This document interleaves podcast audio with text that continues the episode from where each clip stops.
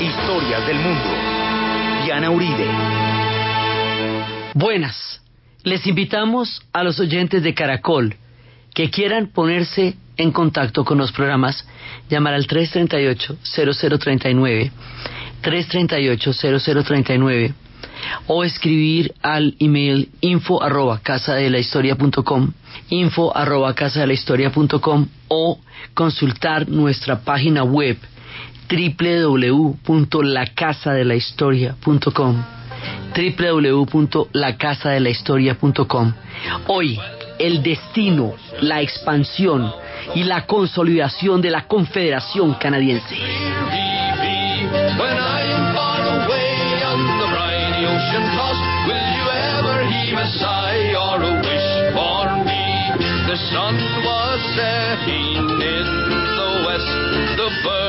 Were singing on every tree. All nature seemed to be at rest. But alas, there was no rest for me. Farewell to Nova Scotia,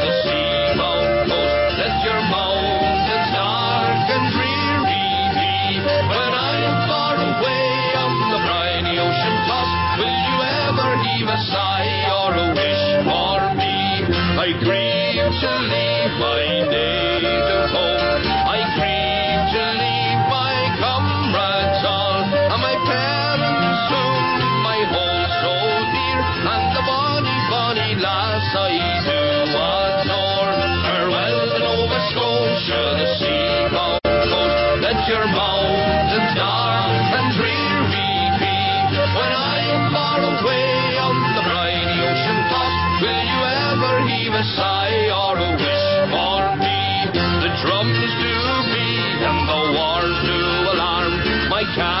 La vez pasada estábamos viendo cómo llegamos a un punto de creación de la Confederación Canadiense. Eso se crea ya después de todos los acuerdos en 1867. Para ese entonces nosotros ya habíamos pasado cualquier cantidad de etapas en nuestra historia, ya habíamos pasado la independencia hace rato, como era que en 1867 se fundó la Universidad Nacional de Colombia. Bueno, pues ese día nació la Confederación Canadiense. En ese año empiezan a crear este país. La Confederación en ese momento incluye Ontario, Quebec, Nueva Escocia y New Brunswick. O sea, la esquinita del mapa donde hemos estado todo el tiempo. O hemos estado justo en esa esquinita que es donde, donde se ha hecho toda la labor. Pero fíjese cuánto tiempo se han gastado para llegar a crear este país. Y hay que tener en cuenta que estaban allá desde las épocas de Luis XIV, desde 1663 y ya hasta ahorita es que lo logran crear como una confederación. Entonces, ellos empiezan a vivir en una situación de invierno tan brava, tan brava, tan brava, que ya con esta confederación vamos a empezar un modelo de desarrollo de país como tal. Y esto va a requerir, digamos, un esfuerzo muy grande. Porque, ¿qué pasa? Ellos tienen inviernos de cuatro y cinco meses en el año. Entonces, en esos inviernos no se puede, no se puede cultivar, no se puede, eh, no había como casi desplazarse de un lugar a otro, era sumamente difícil y sumamente peligroso. La gente que talaba los árboles era la única que podía medio hacer algo que era talar y talar y talar para que cuando llegara el verano poder bajarlos por, los por los ríos a los aserraderos. Los ríos se congelan. Las temperaturas son extremas, sobre todo en esta zona son absolutamente extremas. Entonces ellos deciden crear una cultura en la cual se gozan el invierno porque ¿qué hacen? Es que no se puede hacer nada, no puede ni salir muchas veces. O sea, todo lo que se podía hacer, las rutas comerciales, que eran una parte fundamental durante el invierno no se pueden hacer porque es muy difícil desplazarse de un territorio a otro, pues por supuesto siguen los comercios de pieles, pero aquí en la Confederación es difícil, es muy complicado. Entonces deciden que en esa época se hacen los carnavales, que en esa época se hacen las bodas, que en esa época se hacen las fiestas, porque ¿qué le vamos a hacer? El invierno los condiciona de una manera tal que se pasan todo el tiempo preparándose para ese invierno, empiezan a tener todas estas bodegas de zanahorias, de vegetales, se preparan muchísimo porque no la actividad económica prácticamente se paraliza durante casi la mitad del año que es lo que duran los inviernos. Los inviernos, la época de la oscuridad, va a hacer que ellos desarrollen toda una forma de vida que se adapte a eso, que entienda el ritmo de la oscuridad. Inclusive en uno de los primeros festivales iberoamericanos de teatro que llegaron a Colombia, vino un grupo canadiense que las veces que ha venido ha hecho presentaciones verdaderamente excelentes, que se llama Carbono 14. Y la obra que presentaron era el invierno y el invierno era el tema de la oscuridad, era el tema del frío, era el tema de los tenues colores en el momento en que sí hay luz, era el tema de adaptarse a una a una especie de inactividad programada porque el impedimento era es muy grande. Esto desde tiempos ancestrales, desde tiempos remotos, cosas que la gente de las primeras naciones podía manejar muy bien, estaban adaptados desde hace miles y miles de años. Y estos europeos, a pesar de que son gente de frío, porque todos vienen del frío, nada se compara con los inviernos que les toca vivir allá. Entonces, toda esa, esa manera de adaptarse, toda esa forma de, vivir entre ellos entre noviembre y abril, el problema con las cosechas, eh, era, porque, mire, es que no se puede hacer absolutamente nada, se puede hacer en este momento porque los molinos de agua, pues eh, los molinos de harina se mueven con agua ¿eh? y los ríos se congelan. En los aserrados de los troncos se bajan por el, por el agua y los ríos se congelan. Entonces, todo lo que genera movilidad se congela. Así que les toca ponerse a guardar papas, manzanas, zanahorias, todo lo que aguante. Y lo único que pueden hacer es la leña y el carbón porque lo que tienen son bosques, grandes cantidades de bosques.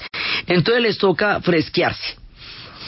Pero ahora, en la nueva característica de lo que va a ser eh, la, consolidación de la Confederación y su carácter de estar completamente ligado a la historia de Inglaterra, hace que el gran invento de los ingleses, que también les va a dar un nivel de desarrollo gigantesco, ahora se les convierte en una necesidad, porque es lo único que los va a poder liberar de la esclavitud del invierno. Para liberarlos de la esclavitud del invierno, ellos empiezan a pensar en la necesidad de hacer aquello que los ingleses han hecho en tiempos recientes para nuestra historia y les ha hecho una diferencia histórica gigantesca, el ferrocarril. Alrededor del ferrocarril se va a dar el proyecto de la, de la consolidación del Estado canadiense, de la misma manera que se hizo la consolidación de los Estados Unidos, de la misma manera que México se articuló alrededor del ferrocarril, que la India se articuló alrededor del ferrocarril. O sea, muchos pueblos en torno a las líneas férreas han desarrollado una identidad histórica y ese también va a ser el caso del Canadá. Hacer un ferrocarril en Canadá es muy difícil.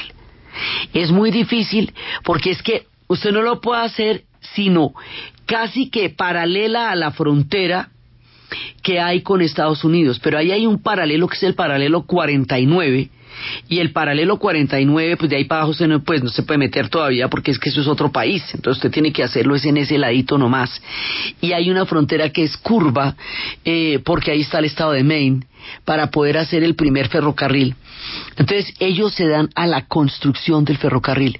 Ahora, ellos lo van a hacer ellos los puros canadienses, a diferencia de los Estados Unidos que hicieron el ferrocarril con millones y millones y millones de chinos que venían huyendo de una situación absolutamente enorme.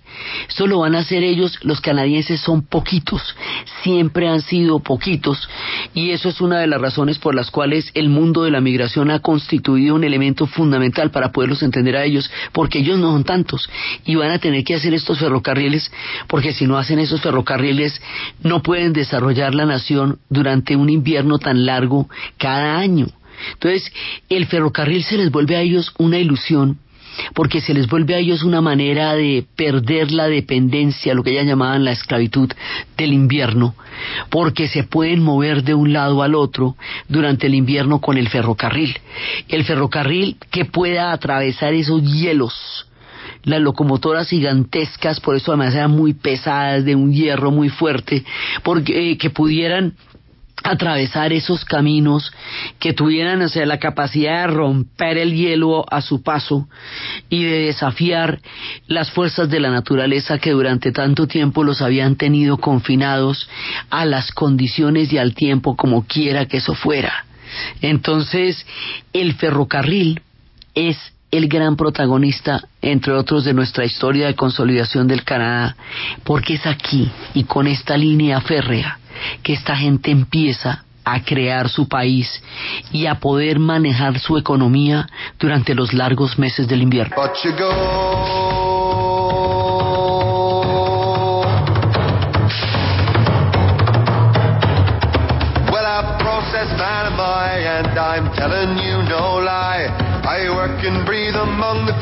That tread across the sky. There's thunder all around me and there's poison in the air. There's a lousy smell that smacks of hell and dust all in me hair.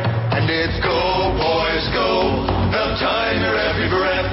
And every day you're in this place, you're two days nearer dead. But you go.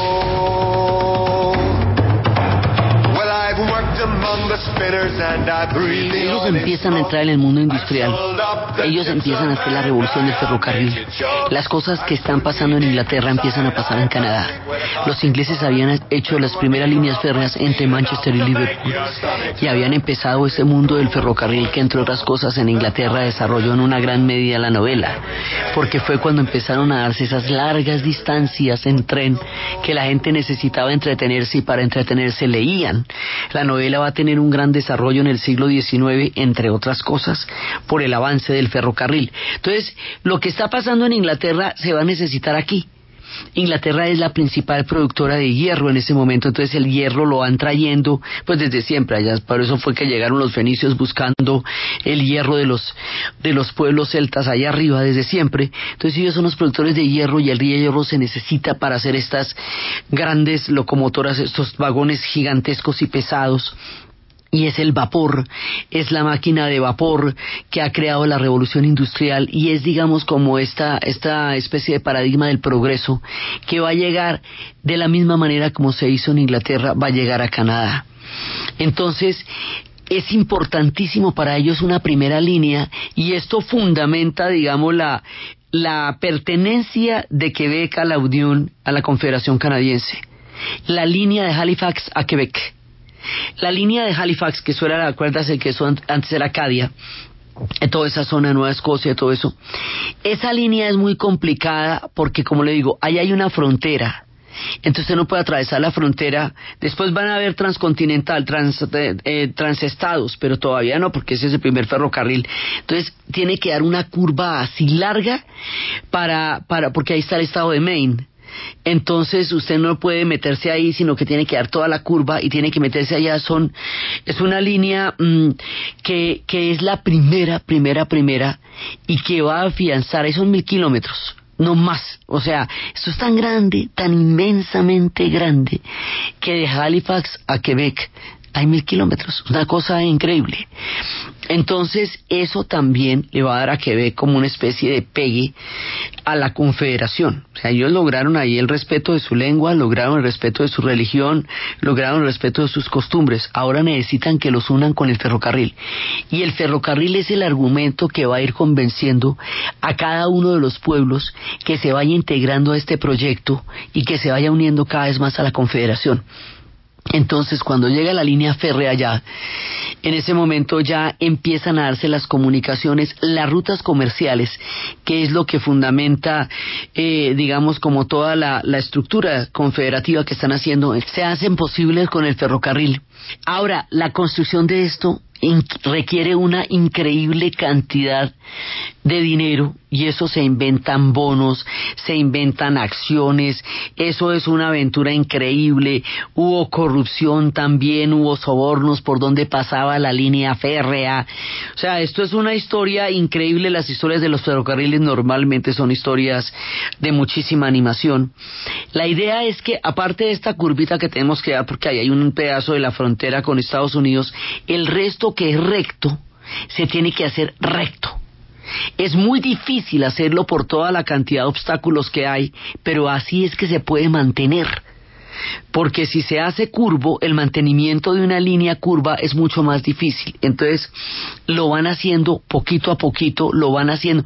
Esto es un proceso gradual, es un proceso que toma alrededor de 20 años, pero en 20 años montan el país haciendo toda la, la línea del ferrocarril. Entonces, ya después, cuando empiezan a haber líneas que empiecen a comunicar con los Estados Unidos, que unan líneas férreas de Canadá con Estados Unidos empiezan a poderse comunicar entre los dos países a partir del ferrocarril. El ferrocarril va generando una cantidad de posibilidades que antes no se habían contemplado y poco a poco lo van uniendo y lo van uniendo los mismos canadienses con el dinero de todo el mundo, con un esfuerzo económico descomunal pero con un destino manifiesto, con una voluntad de construir un país. O sea, una de las, de las cosas que va a subyacer bajo la creación de este pueblo es la voluntad política real de construir un país. O sea, esto lo van a hacer y lo van a hacer a la con increíble con todas las dificultades que puedan tener, con todos los obstáculos que puedan tener, ellos están determinados a crear un país a través de un ferrocarril. Son este tipo de voluntades políticas las que dan como resultado que las naciones no solamente se creen, sino que se consoliden y que sean capaces de llevarse a proyectos colectivos que permitan que una gran cantidad de gente pueda seguir unida a un mismo destino porque comparten un ideal común de cómo tiene que ser eso. Eso es lo que hacen los canadienses y aquí empieza, digamos, a mostrarse el tesón, esa voluntad que ellos van, pues aquí desde siempre, pero esto lo va a corroborar, porque es esa, esa voluntad y esa tenacidad lo que va a hacer que exista un país contra todo pronóstico de la naturaleza, contra todo pronóstico de dificultades, porque además el espacio que tienen para hacerlo no es infinito a pesar de que el país sea tan grande, porque ellos tienen un escudo de roca de granito arriba que se llama el escudo canadiense, ahí no se pueden meter. Entonces tampoco pues tienen el paralelo de la frontera, pueden establecer convenios de líneas férreas con los Estados Unidos como una que llegaron a hacer a Portland, pero eso ya es una cosa que tienen que hacer en compañía de los Estados Unidos, eso no el de el de el que va por Maine, eso hay que eso hay que hacerlo. Entonces, ellos tienen toda clase de dificultades para poder crear estas primeras líneas férreas, pero estas primeras líneas férreas son las que le dan una condición real a la, a la confederación. O sea, la confederación se crea como un hecho político. Tiene el soporte de una ruta comercial que es lo que le da la viabilidad, pero lo que realmente va a darle piso y concreción a la federación como tal, a la confederación, es el ferrocarril. Entonces nuestra historia viaja en los trenes, viaja en las ruedas, en toda esta cantidad de engranaje de las ruedas de vapor que nos van construyendo el Canadá.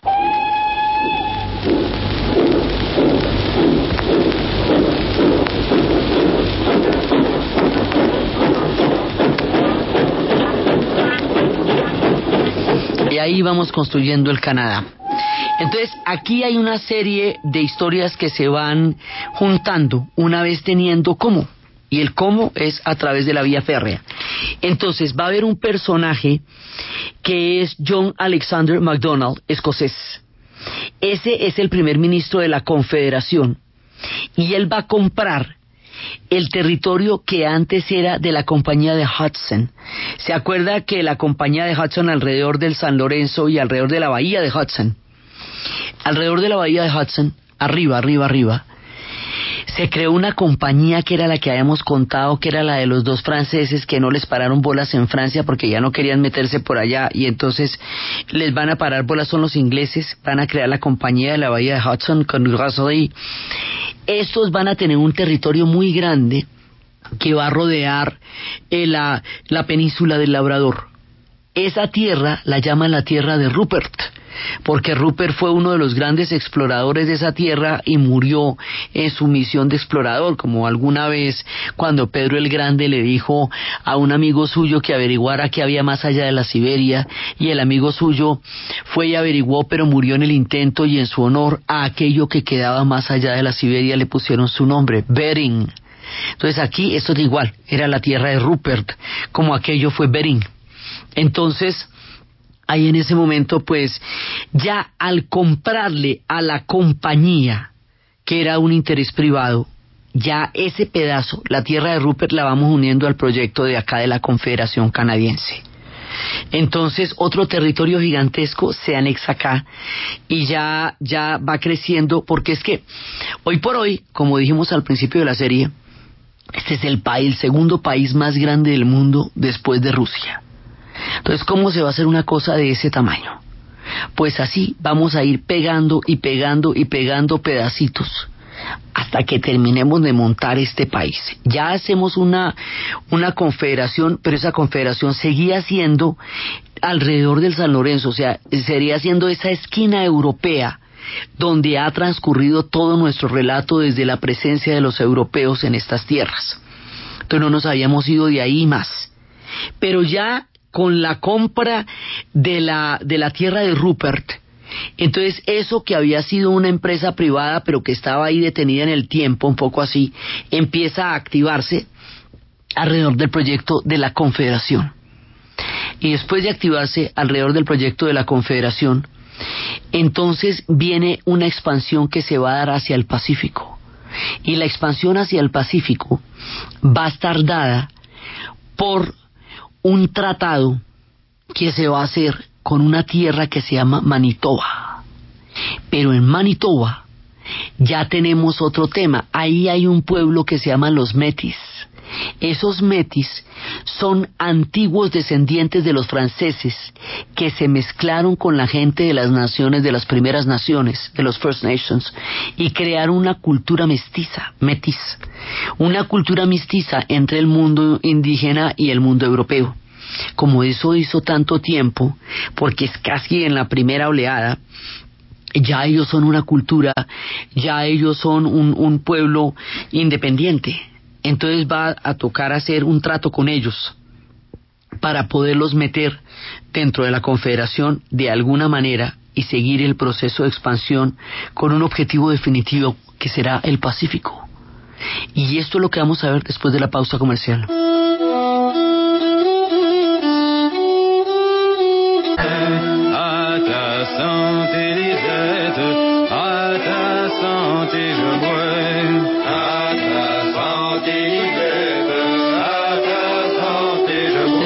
Compra de la tierra de Rupert por 300 mil libras esterlinas, que es todo lo que rodea la península del Labrador.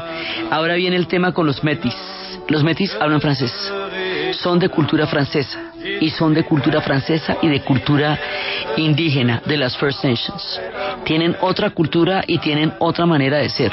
Entonces, para meterlos en la confederación toca hacer una negociación verdaderamente fuerte porque ellos no se van a dejar anexar. Ya mucho tiempo ahí, antes de que los demás hubiera, siquiera se hubieran arrimado por ese territorio.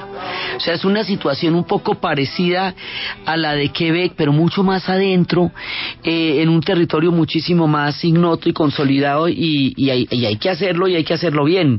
Entonces, estos son los que van a quedar en el Valle del Río Rojo y allá empiezan a buscar una campaña de protección cultural bien importante porque dicen, bueno, nosotros hasta nos podemos meter en lo suyo, pero nos respetan nuestros derechos, nos respetan nuestra forma de vivir, nos respetan todo eso para que nosotros podamos pensar en la posibilidad de que a nosotros nos convenga meternos en ese proyecto suyo.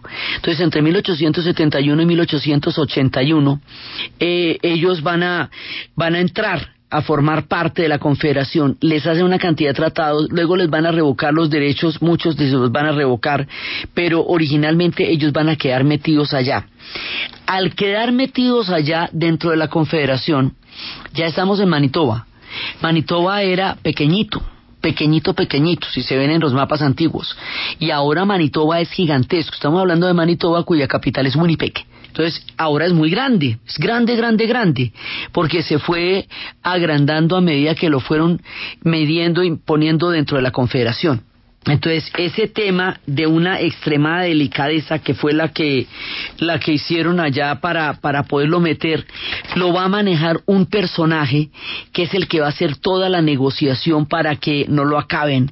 Sí, ese personaje, Riel, es el que va, digamos, a, darse toda la pela para defender a su pueblo, para poder eh, asegurarse de que, sobre todo del tema de la protección cultural, porque el tema de la multiculturalidad de Canadá, que a cada rato se nos muestra, es porque hay muchos, muchos pueblos de muchas diferentes culturas. Entonces, el caso de Quebec fue el primero que vimos, pero ahora estamos con el caso de los metis y ahí es la figura de Riel el que va a, negociar que eso siga siendo una cosa con el debido respeto. Luis Riel, el negociador de la creación de Manitoba como una premisa autónoma que tenga protección cultural a sus derechos, a su lengua y a su tierra.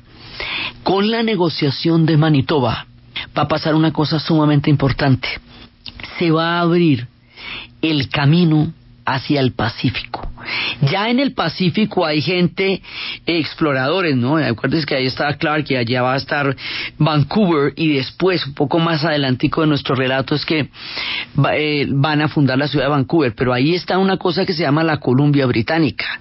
Sí, poco a poco está la Columbia Británica ahí. Entonces, si nos vamos avanzando, primero, Situémonos en la, en la primera parte de toda nuestra historia, que es alrededor del río San Lorenzo, que es lo que tiene que ver con Quebec y Ontario. Sí, ahora nos vamos extendiendo hacia el norte por la península del Labrador, la tierra de Rupert. Y ahora nos vamos viniendo de Ontario a Manitoba. Y Manitoba se va haciendo cada vez más grande. Manitoba es el, el punto, digamos, en que se despeja el horizonte para el destino manifiesto y el sueño y la voluntad política e histórica de llegar hacia el Pacífico. Entonces a ellos les parece que todas esas tierras están vacías.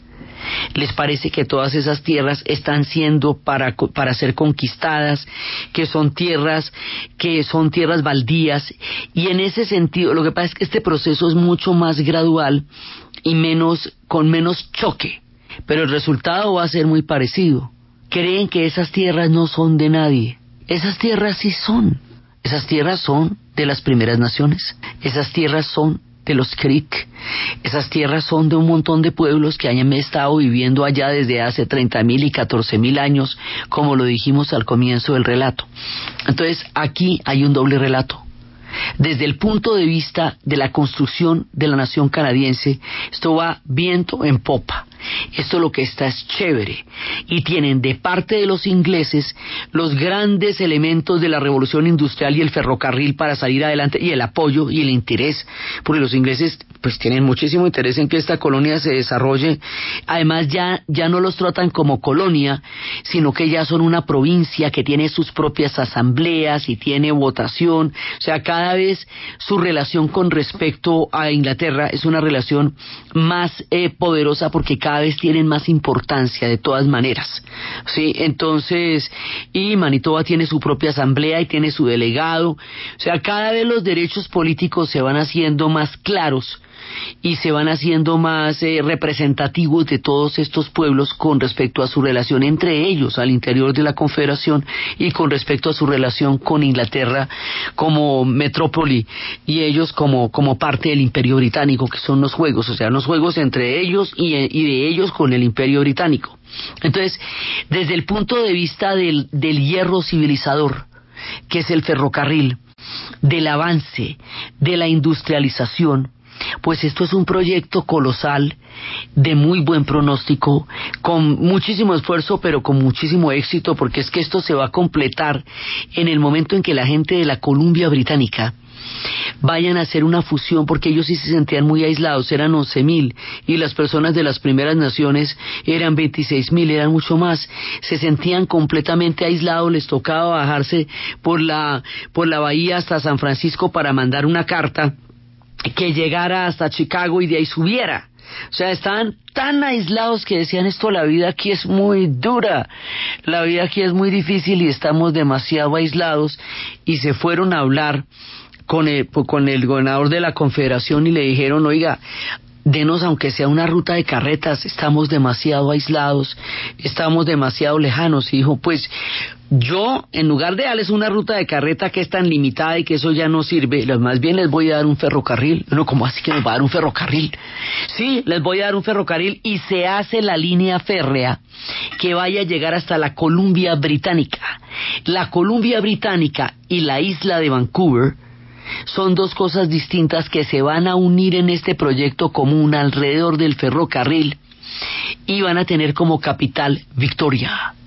Ya la ciudad de Vancouver como tal la vamos a fundar un poquito más adelante y va a llevar el nombre de este explorador que recorrió toda la costa pacífica, que había venido desde Australia, que había ido a China, que le había dado la vuelta a todo el Pacífico y que había descubierto en sus exploraciones y proveniente de Australia y luego de China y todo, que no había ninguna ruta por América hacia la China es Vancouver el que con sus exploraciones del Pacífico da por terminado de una vez y para siempre el mito de que había alguna ruta hacia las Indias, hacia Saipan, hacia Catay, hasta Zipango, que fue lo que inspiró a Cristóbal Colón en primera instancia la promesa que le hizo a la reina Isabel para que le dieran el billete para empezar la empresa de navegación que lo llevaría a las tierras de América, de la América del Centro y del Sur nuestra. Entonces todo ese chisme que durante tanto tiempo existió ya se sabe que no. Vancouver dice, mire, no, eso ahí no, no la hay, no la hubo, siempre fue una quimera, aquí no pasaba nada de eso, aquí lo que había era un continente gigantesco, distinto, nuevo, otro pedazo de la tierra que lo que pasa es que nosotros no conocíamos, pero ruta no hay, esto no es una ruta, nunca lo fue. Entonces a ese personaje lo van a honrar nombrando una ciudad de gran importancia que vamos a fundar después que se llamará como él Vancouver. Pero al unir la isla de Vancouver, porque es que eso es una isla, con la Columbia Británica y ponerle la capital Victoria y realizar la promesa de haber hecho ese ferrocarril que lo van a terminar en 1855, ya lo van a terminar allá. En ese momento, cuando ya terminan de hacer todo esto, ya completaron el punto desde el que hicimos de Halifax a Quebec hasta llegar a la Columbia Británica, hasta Victoria, de un extremo al otro en un lapso de 20 años. En ese punto terminaron el ferrocarril. Y al terminar el ferrocarril, ya completamos el proceso de la Confederación, anexándose y uniéndose y haciendo tratados y tratados y tratados con cada uno de los territorios por donde va avanzando entrando el ferrocarril y conectando de un extremo al otro con la nación y después de conectarla de un extremo al otro la van a conectar con Estados Unidos porque va a haber líneas férreas que vayan a llegar hasta Chicago. Mientras tanto, una fiebre del oro descomunal primero con todo el boom y después ya cuando se quedan empobrecidos como pasa después de las fiebres del oro es cuando se van para la Columbia Británica pero ahí ya no hay nada y ellos son los que dicen por favor conéctenos de alguna manera con el proyecto que ustedes están haciendo sí, sí, efectivamente les vamos a dar un ferrocarril. Y al hacer el ferrocarril conectan el último extremo que ya era muy lejano además porque ahí había otra frontera Alaska Alaska había sido comprada por los Estados Unidos hacía poco. Entonces ellos estaban, era como en una tierra en donde se sentían aislados de todos. La frontera ya llevaba a otro país que era Estados Unidos, pero Alaska se la habían comprado a los rusos. Se la compraron por 7 millones de dólares. Y así, de esta manera, la Columbia Británica queda anexada al proyecto y todo, todo el país queda unido por una línea férrea. Entonces, desde el punto de vista de la formación del Canadá moderno, esto es completar el proyecto, esto es llevar a cabo el destino manifiesto. Lo hicieron sin guerras. Estados Unidos, mientras tanto, vivió la guerra de secesión de 1861 a 1865, se desgarró. El Canadá no, tuvo conflictos, sí, muchos conflictos porque no todo el mundo se quería meter en la confederación, porque hubo cualquier cantidad de negociaciones sumamente arduas. El caso de los Metis y de Manitoba requirió una filigrana política sumamente delicada, porque ellos podían desaparecer si no negociaban sus derechos como cultura, la protección cultural, si no la lograban crear, eso les pasaban por encima. Entonces, pues sí hay conflictos y como le digo, en el ferrocarril hubo sobornos y hubo cualquier cantidad de cosas y para que pasara la línea por aquí, no por allá, por este ladito y por el otro. Pero de todas maneras, a pesar de todo, no van a tener guerras tan brutales como fue la guerra de secesión que desgarró de, esa manera a los Estados Unidos o como va a ser la conquista del oeste. Todas esas guerras también por el ferrocarril, el proceso del ferrocarril en Estados Unidos, em, lo empiezan a construir de, de, extremo a extremo. Lo empiezan desde el Atlántico y desde el Pacífico hasta que se unan en la mitad, pasando por las grandes praderas que son todos los territorios indios. Y ahí es donde van a acabar con un montón de gente, van a acabar con los Dakotas, van a acabar con, con estos pueblos, van a acabar con el búfalo, van a empezar estas guerras terribles y estos jefes que son toro sentado y caballo loco y todas esas historias de un pueblo agónico defendiendo una tierra, una protección cultural, una forma de vida. Este, esto de la protección cultural aquí no va a tener ninguna validez en Estados Unidos, los arrasan y los exterminan porque los consideran un obstáculo para el mundo del progreso. Entonces, aquí no va a ser tan brutal, aquí va a ser más gradual, no va a haber una guerra de las proporciones de las guerras indias que tanto llevó al cine Hollywood y que mostraba pues a través de la de la pantalla y que además lo mostraba como si los buenos fueran los blancos colonos que llegaban a invadir las tierras indias y los malos fueran los indios que estaban defendiendo su forma de vida y su tierra ancestral y su religión y sus dioses y todo lo que ellos eran. Eso es hasta 1960 hasta la década de los 60 en Hollywood se empieza a tratar a los pueblos de las primeras naciones, a los pueblos indígenas, con, el, con la idea de que ellos estaban defendiendo lo suyo y no interponiéndose en el mundo del progreso donde llegaba Mary Joe con su perro Spot en la carroza rumbo a Oregon para conquistar el sueño americano viniendo de la pobreza de un continente europeo y se encontraban con unos indios salvajes que les quitaban la cabellera esa imagen de John Wayne, esa imagen que tanto hemos tenido en el cine y que fue tan perjudicial para construir un prejuicio que justificara el genocidio de los pueblos indígenas en una guerra brutal, se mantuvo durante mucho tiempo en el imaginario de Hollywood, hasta cuando en los años 60 empezaron a revisarse las historias en el cine y empezaron a contarse por primera vez las historias de los vencidos y no solo las historias de los vencedores. En Canadá esto no va a ser así tan bestia, no va a ser así tan brutal, pero la concepción es la misma, a la final es la misma.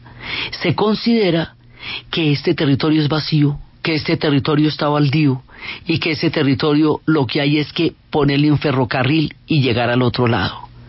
Y el ferrocarril, tanto como desarrolla el Canadá, va destruyendo las naciones indias que poco a poco los First Nations a punta de tratados y tramos de ferrocarril y llegada de gente que va entrando detrás del ferrocarril creando territorios para, para este nuevo proyecto va languideciendo este mundo que no puede convivir, son dos proyectos incompatibles. El proyecto de la nación de este Canadá y el proyecto de los First Nations no, no van a poder coexistir porque está de por medio una concepción de la tierra completamente diferente y una concepción del ferrocarril, no tanto para la agricultura, que en el Canadá era muchísimo más difícil, mientras que en Estados Unidos era una gran despensa agrícola, como para el comercio como para poder asegurar la conexión de un lado al otro. La conexión de un lado al otro es el prodigio de la construcción, de la consolidación del Estado de la Confederación Canadiense pero la construcción de un lado al otro es el fin de las naciones indias. Y una a una, poco a poco, cada una va a ir disminuyéndose primero por las enfermedades, luego por el paso del ferrocarril y luego más adelante van a llegar los misioneros que van a empezar a, a cambiar la fe de ellos como lo mencionamos en el momento que estábamos hablando de los tótems y este mundo otrora poderoso el de las confederaciones de los iroqueses, y el de todos estos pueblos que se enseñoreaban con valores ancestrales, con espíritus fantásticos, que tenían el espíritu de la ballena, que tenían el espíritu del lobo, que tenían el espíritu del cuervo, empiezan a languidecer en una triste épica en la cual el progreso va acabando con el pueblo que por primera vez habitó estas tierras en los tiempos de los mamuts y que había estado dominando el hielo, la naturaleza, entendiendo el carácter sagrado de la naturaleza y habitando de una forma diferente a como Occidente concibe el mundo desde el principio de los tiempos en el país del Canadá.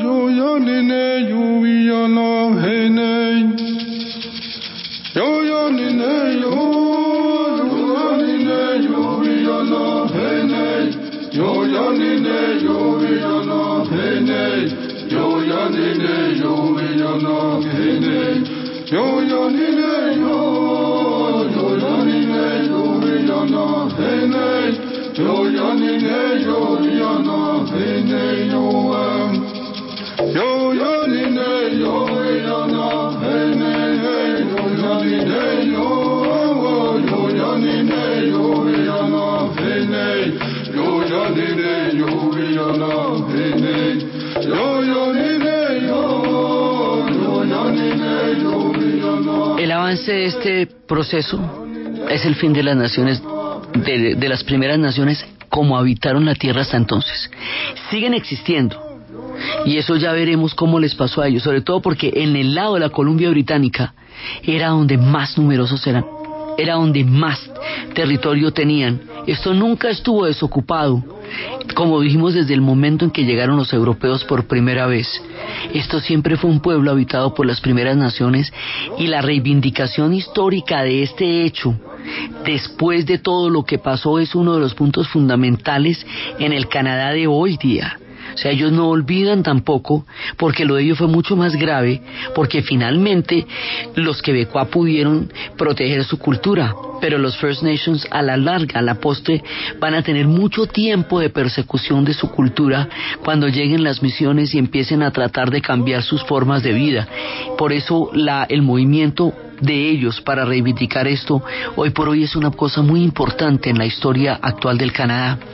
También el ferrocarril tenía una ruta subterránea y la ruta subterránea era llevando pueblo, eh, cantidades de gente que estaba siendo esclavizada en los Estados Unidos, que venían por las rutas subterráneas de escape hacia el Canadá, porque una vez que llegaran al Canadá eran hombres libres. Eso es otra cosa que también pasa. Allá los perseguidos se volvían libres, los esclavos eran hombres libres y mucho tiempo más adelante, cuando lleguen los sesentas y el hipismo y el movimiento para parar la guerra del Vietnam, miles y miles de muchachos huirán el reclutamiento a Vietnam para pasar por entre las comunas al Canadá y de esa manera no ir a la guerra. O sea, eso también tienen ellos el hecho de que el que llegue allá cesa la persecución de lo que quiera que le esté pasando en el lugar de donde vengan. Tanto los afros que venían en condiciones de esclavitud huyendo de ese, de ese crimen histórico terrible, como todos los diferentes pueblos, eso siempre va a ser una característica de Canadá. Todo esto es Canadá. Es un proceso de progreso imparable, lleno de méritos.